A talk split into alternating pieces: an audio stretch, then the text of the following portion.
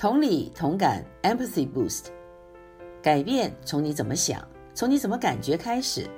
爱青陪你一起学习、探索、成长，找到幸福的出路。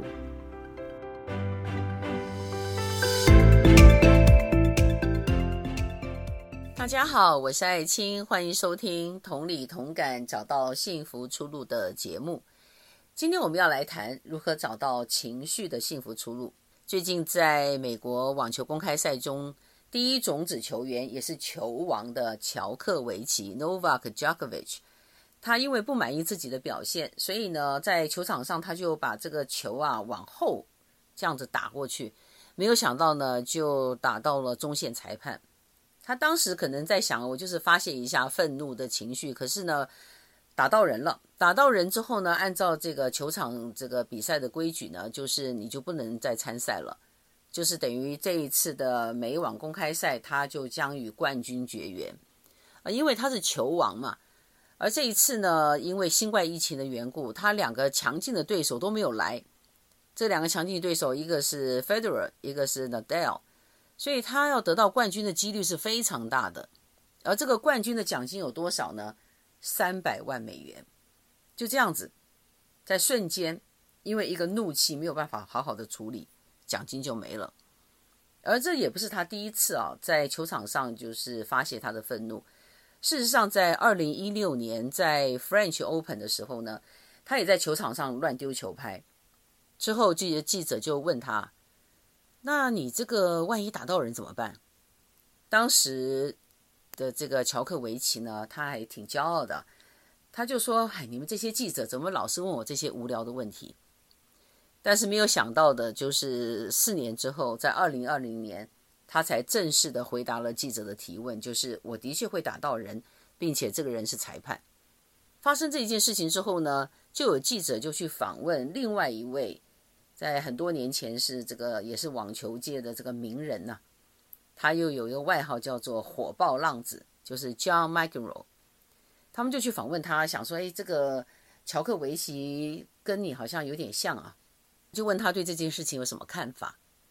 John McEnroe 他就说呢：“他说我虽然真的是很不愿意这样说，但是我也不得不这样说，就是他这个被强迫退赛，其实也是应该的啦，因为他他打到人了嘛。”他还讲到另外一个观点，就是他说：“事实上，这个球王做太久了啦，每一次都是他第一，也让别人有机会拿个冠军吧。”其实就可以让人看到，就是球场上的竞争是何等之激烈。而事实上呢，如果说这一次你没有得到这个晋级，因为这个排名的顺序就会影响下一次你比赛的结果。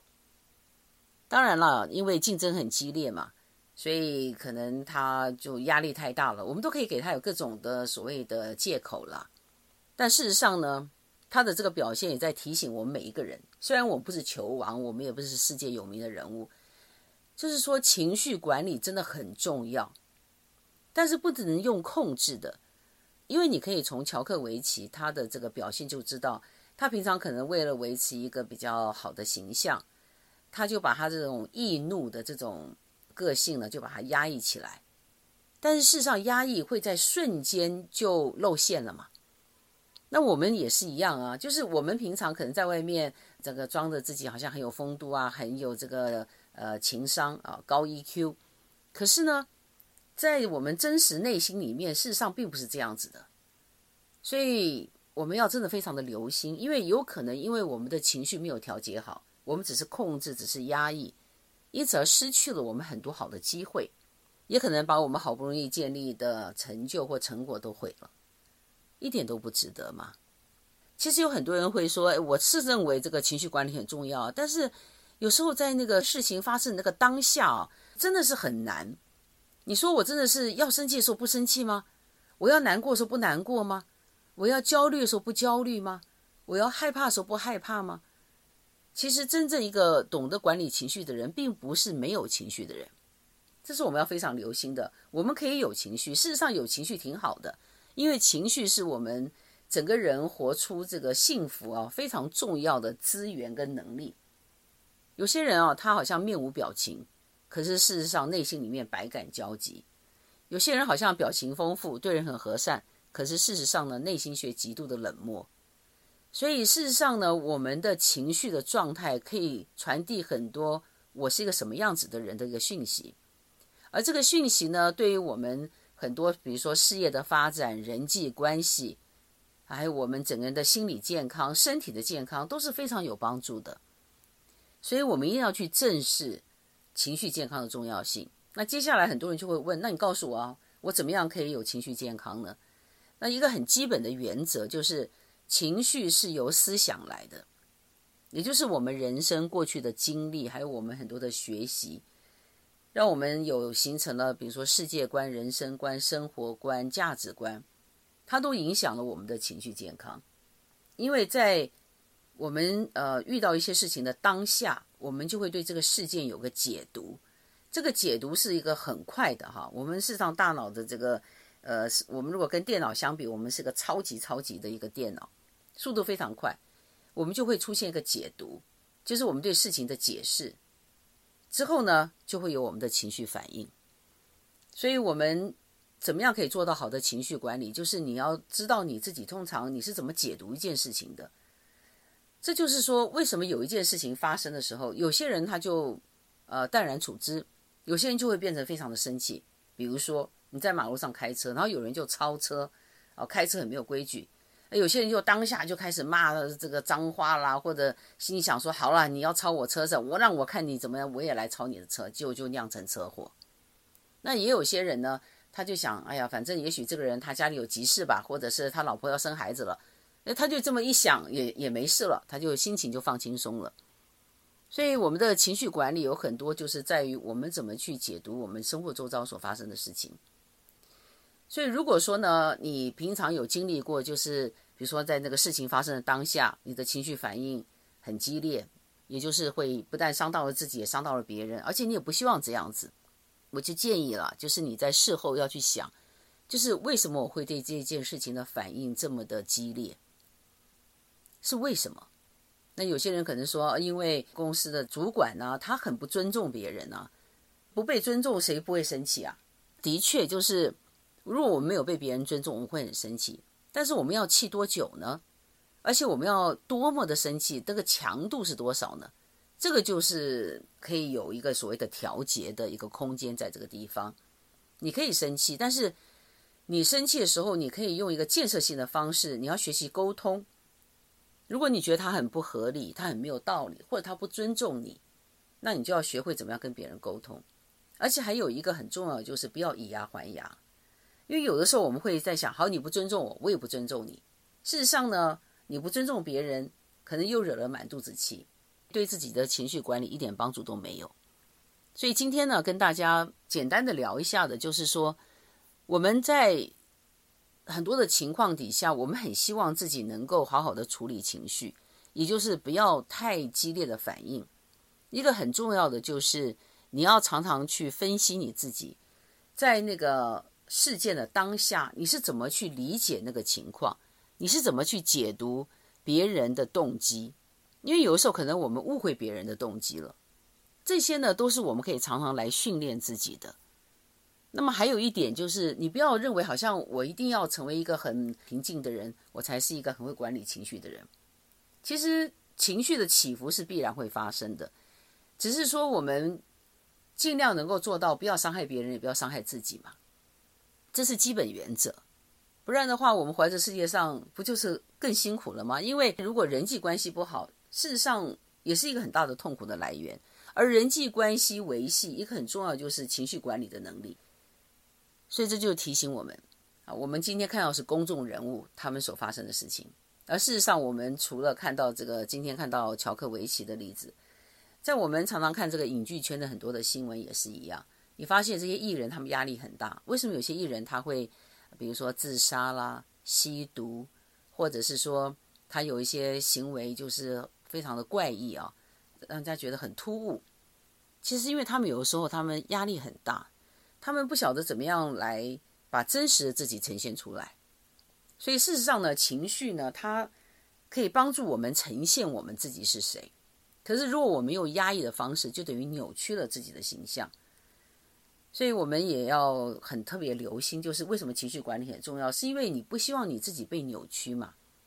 所以你看到为什么公众人物他们很辛苦，就是因为他们没有办法真实的表达自己，他们的任何的一举一动都在别人用放大镜来看，所以就变得很辛苦啊。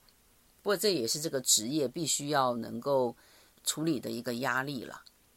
那我们一般我们也不是公众人物，可是我们仍然面临同样的情形，就是有时候我们也是好像为了委曲求全啦，我们就压抑情绪了。有时候我们为了呃这个为自己争一席之地，我们可能就拍桌子啦，呃吹胡子瞪眼的。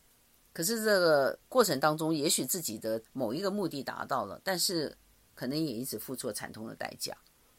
所以事实上，情绪健康呢，它本身呢，它要怎么样去做到，它并不是一件很容易的事情。虽然我们常常看到很多人在讲这个话题，而且看到很多的杂志或者是书籍都有这方面的一些解说，可是还是有很多人觉得它不是那么容易。那我也同意，它的确不容易，所以我才会今天提醒大家的就是，既然它很不容易，你就要看对问题才能解决问题。也就是说，你要用正确的方式来面对它。在这里要提醒大家的就是，下一次当你有一个情绪反应，而你不是很喜欢那样的情绪反应的时候，事后你就问你自己：我为什么会这么强烈的反应？或者我为什么会是生气，而不是只是焦虑？我为什么会变得很沮丧，而不却只是有一点担心？你要去问自己为什么，可能跟你过去的成长经历有关。可能跟你的人生观、世界观、价值观、生活观有关。那如果说跟这些事情是有相关联的，那你就去调整一下你的价值观啊，你的人生观。那等到下一次类似的事情或者有其他事情发生的时候，你发现你比较能够跟你的情绪共处，也就是你还是可以有情绪，但是这个情绪不会成为你跟人一起互动啦，或者你要做事情的一个绊脚石。那这样子呢？你就是拥有了情绪管理的能力。如果球王乔克维奇，他在二零一六年法国网球公开赛的时候，他把这个记者对他的提问，就是“你这样乱甩球拍会不会打到人呢？”这样的一个提问，很严肃的对待。他去想想自己是不是真的有一个呃怒气管理的一个问题，很可能在四年后的今天，他就不会错失得到三百万美元奖金的机会。而他在这一次美国网球公开赛的这么一怒，就价值三百万美元。而我们每一个人在我们的生活当中，也可能有类似的情形。我们因为不晓得怎么管理自己的情绪，就失去了很多摆在眼前的机会，或者是明天在等着我们的机会。所以情绪管理真的很重要，虽然很困难，但是只要你一步一步做对了，我相信情绪对你来说。就是人生最宝贵的资源，也是你很重要的能力。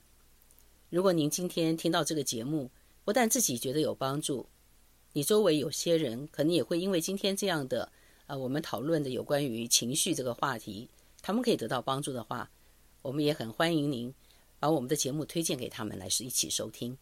如果你们对其他心理的议题有兴趣了解，欢迎你们跟同理同感的制作单位联系。谢谢收听今天的同理同感，也请收听以下的联系方式。欢迎告诉我们节目内容对你的帮助，也可提问生活相关的议题，例如青少年孩子为什么对父母爱理不理呢？如何不被固执和坚持己见的人惹气呢？请留言在 contact at imetalk dot com。contact at imetalk dot com